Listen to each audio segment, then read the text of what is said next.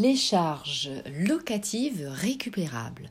Bonjour à toutes, bonjour à toutes, ici Sophie Vergès, je vous souhaite la bienvenue euh, sur ce nouveau podcast où nous allons aborder, eh bien aujourd'hui, qu'est-ce que les charges euh, locatives récupérables hein, lorsque vous êtes propriétaire bailleur. Alors, c'est euh, suite au nouvel article de Capital sur le site capital.fr paru justement euh, fin août 2021. Euh, euh, dont je souhaite vous parler et justement eh bien ça va nous servir d'enseignement pour eh bien savoir justement parce que vous êtes propriétaire bailleur ce que vous pouvez eh bien évidemment récupérer en charge sur votre locataire. Hein. Alors, euh, eh je vais vous donner quand même la définition euh, maintenant justement des charges locatives ou récupérables. Comme ça, eh bien, euh, vous allez avoir la compréhension du sujet. Alors, les charges locatives sont des dépenses dues par le locataire, donc elles sont payées par le locataire, mais initialement payées par le propriétaire, c'est-à-dire vous en tant que bailleur. Le propriétaire se fait rembourser ses dépenses par le locataire. La liste exhaustive des charges locatives est fixée par décret. Alors, euh, selon la nature du bail, logement vide ou logement meublé, le paiement des charges au propriétaire par le locataire peut se faire soit par le versement de provisions pour charges avec une régularisation annuelle, soit euh, par forfait. Hein. Donc c'est vrai que régulièrement on va faire plus ce qu'on appelle une provision euh, évidemment pour charge. Vous allez retrouver bien sûr tous ces renseignements sur le site internet du gouvernement service-public.fr bien sûr et nous allons venir évidemment euh, dessus après l'article hein, puisque nous allons lister évidemment euh, la liste dit différentes charges. Alors, dans cet article, eh bien, euh, l'article parle de cette somme faramineuse demandée euh, par des locataires à leurs bailleurs. Alors c'est un article évidemment un peu hors du commun, hein. c'est la raison évidemment euh, pour laquelle je voulais vous en parler, puisque vous voyez c'est une grosse affaire. Plus de 7000 locataires pourraient être remboursés de la taxe payée pour l'entretien des espaces verts depuis trois ans. Donc le article écrit par Frédéric Sergeur, donc euh, que vous pouvez bien sûr retrouver sur le site capital.fr avec d'autres articles d'actualité, si vous vous intéressez bien sûr à, euh, aux actualités euh, immobilières. Alors, un vrai bras de fer administratif ne fait que commencer. Alors, je vous explique le contexte. Donc, d'un côté, vous avez le, bailleur Nanterre COP Habitat qui gère 38 résidences à Nanterre dans les Hauts-de-Seine, donc de 92 en Île-de-France. De l'autre, eh bien, vous avez l'Union nationale des locataires indépendants, l'UNLI, UNLI de Nanterre qui réclame dans un courrier envoyé au bailleur le 20 août 2021 donc la coquette somme d'1,63 million d'euros. Alors, la réclamation des locataires porte sur la taxe payée pour l'entretien des espaces verts des résidences. Je cite, Depuis euh, des années, Nanterre COP Habitat récupère auprès de ses locataires les charges d'entretien des espaces verts de ses résidences. Ces dernières se montent à des centaines de milliers d'euros annuels.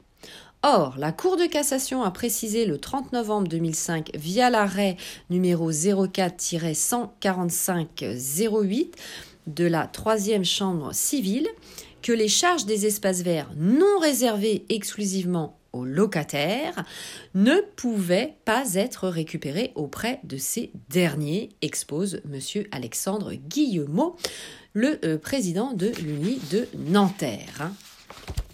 Alors, ensuite, eh bien, Or, la plupart des espaces verts de ces résidences seraient publics, hein, c'est-à-dire que vous comme moi, hein, par exemple, nous pouvons tout à fait nous y promener, et sont utilisés par d'autres personnes que les habitants, donc les locataires des euh, différentes résidences. Et de nombreux chemins sont devenus des passages publics, assure M. Alexandre Guillemot.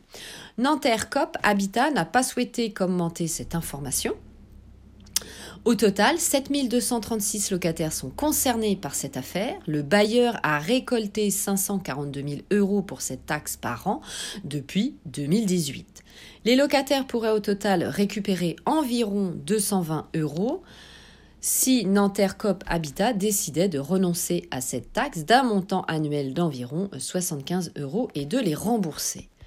Alors, qu'est-ce que, euh, évidemment, euh, cette affaire nous enseigne? Eh bien, c'est tout simplement que vous devez connaître exactement les charges récupérables, évidemment, euh, en tant que propriétaire. Hein.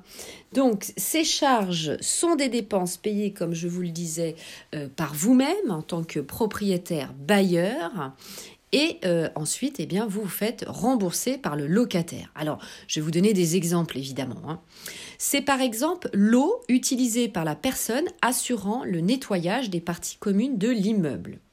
Ce qui n'est pas récupérable, par exemple, eh bien, c'est l'électricité utilisée par le locataire dans le logement. Chaque locataire, évidemment, doit souscrire à euh, sa propre électricité. Hein. Alors ensuite, euh, la liste donc des charges récupérables. Hein. Vous l'avez, euh, je vous le rappelle, sur euh, le site service-public.fr, mais je vais vous donner quand même quelques exemples, comme ça évidemment vous aurez en tête justement ces fameuses charges. Donc, par exemple, pour les ascenseurs et le monte-charge, eh bien, certaines dépenses concernant l'ascenseur peuvent être répercutées sur le locataire, notamment l'électricité, l'exploitation de l'appareil, c'est-à-dire la visite périodique, le nettoyage, l'examen semestriel des câbles, la tenue d'un dossier par l'entreprise d'entretien mentionnant les visites techniques et les incidents.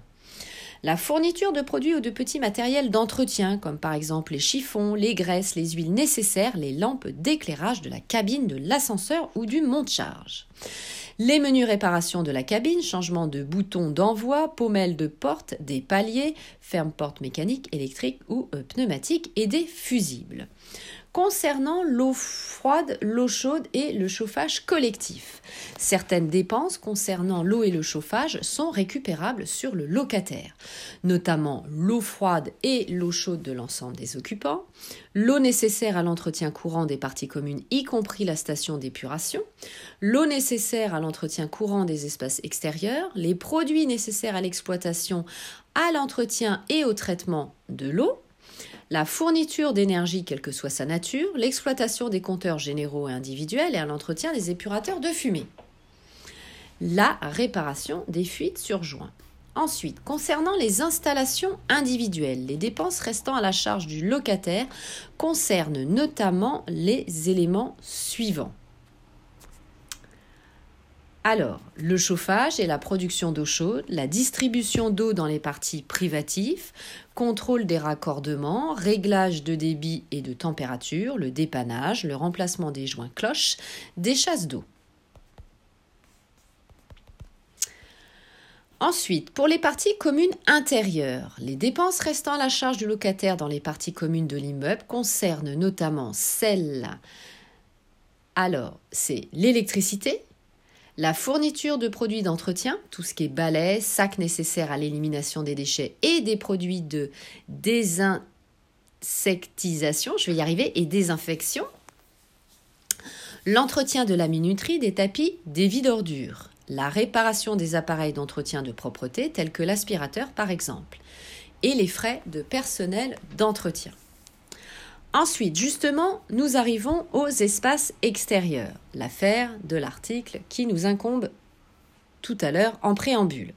Alors, pour les espaces extérieurs, certaines dépenses peuvent être à la charge du locataire, notamment les dépenses d'exploitation et d'entretien des éléments suivants, les voies de circulation, les aires de stationnement, les abords des espaces verts, les équipements de jeu pour les enfants. Concernant les taxes et les redevances, eh les dépenses restant à la charge du locataire sont la taxe ou redevance d'enlèvement des ordures ménagères, c'est ce qu'on appelle la TEOM, la taxe de balayage et la redevance d'assainissement. Alors, pour le paiement eh bien, euh, de euh, ces euh, différentes charges, eh bien, ça se fait, comme je vous le disais tout à l'heure, par provision, hein. c'est-à-dire que, évidemment, on va payer, on va faire une estimation, hein. et ça va être évidemment une avance régulière du même montant avec en fin d'année une régularisation. Hein. Donc soit en faveur évidemment du locataire, soit eh bien euh, il faut demander en plus évidemment la partie qui manque. Le montant des charges récupérées par le propriétaire doit être justifié. Les provisions et les justificatifs. Donc les provisions pour charges mensuelles sont fixées sur la base suivante. La base notamment des résultats antérieurs arrêtés lors de la précédente régularisation de charges ou si le logement est situé dans un immeuble en copropriété du budget prévisionnel. Alors, concernant la régularisation annuelle et les justificatifs, les charges doivent être régularisées au moins une fois par an en comparant le total des prévisions déjà demandées par le propriétaire au locataire avec les dépenses effectives engagées par le propriétaire pendant l'année. Si les provisions sont supérieures aux dépenses réelles, eh bien, en tant que propriétaire bailleur, vous allez devoir reverser le trop perçu au locataire. Et dans le cas contraire, eh bien, vous allez demander évidemment un complément à votre locataire. Pour euh, vous faciliter la tâche, eh bien, mois, un mois avant la régularisation annuelle, en tant que propriétaire bailleur, vous allez communiquer à votre locataire les informations suivantes, c'est-à-dire le décompte des charges locatives par nature de charge, c'est-à-dire l'électricité, l'eau chaude, l'eau froide, l'ascenseur, le mode de répartition entre les locataires si le logement est situé dans un immeuble collectif, et la note d'information sur le mode de calcul lié au chauffage et à la production d'eau chaude. Sur demande du locataire, le propriétaire bailleur transmet le récapitulatif des charges du logement par mail ou par courrier. Alors c'est évidemment mieux euh, en tant que propriétaire bailleur de lui transmettre le récapitulatif. Hein. Euh, vous le savez, euh, vous devez eh bien, être bienveillant en votre locataire, gérer ce qu'on appelle en bon père de famille et c'est une mesure évidemment qu'il vaut mieux prendre. Alors, durant les six mois suivant l'envoi du décompte, le propriétaire bailleur doit tenir à la disposition du locataire l'ensemble des pièces justificatives. Évidemment, en tant que propriétaire bailleur, vous devez euh, conserver tous vos justificatifs. Si la régularisation des charges n'a pas été faite avant la fin de l'année civile suivant l'année de leur exigibilité, le locataire peut exiger un paiement échelonné sur 12 mois. Hein, c'est vrai que parfois la régularisation des charges peut être importante, donc eh bien, à ce moment-là, euh, votre locataire peut demander le paiement en plusieurs fois. Ça se comprend aussi. Donc en tant que propriétaire bailleur, je vous recommande bien sûr d'être très euh, rigoureux euh, dans la demande de régularisation.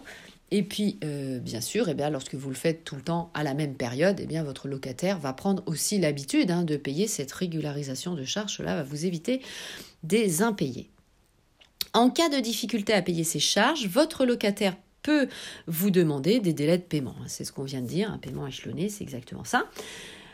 Euh, si euh, par contre, eh bien, euh, vous n'arrivez pas à dialoguer entre vous, eh bien, vous pouvez faire appel gratuitement à ce qu'on appelle un conciliateur de justice pour eh bien, qu'il vous aide à trouver ensemble la meilleure solution évidemment, essayez de régler euh, tout à l'amiable et euh, ça sera euh, beaucoup mieux. Donc, cette liste correspond aux charges locatives récupérables, bien sûr, lorsque vous avez eh bien une location vide. Elle est différente, bien sûr, pour de la location meublée.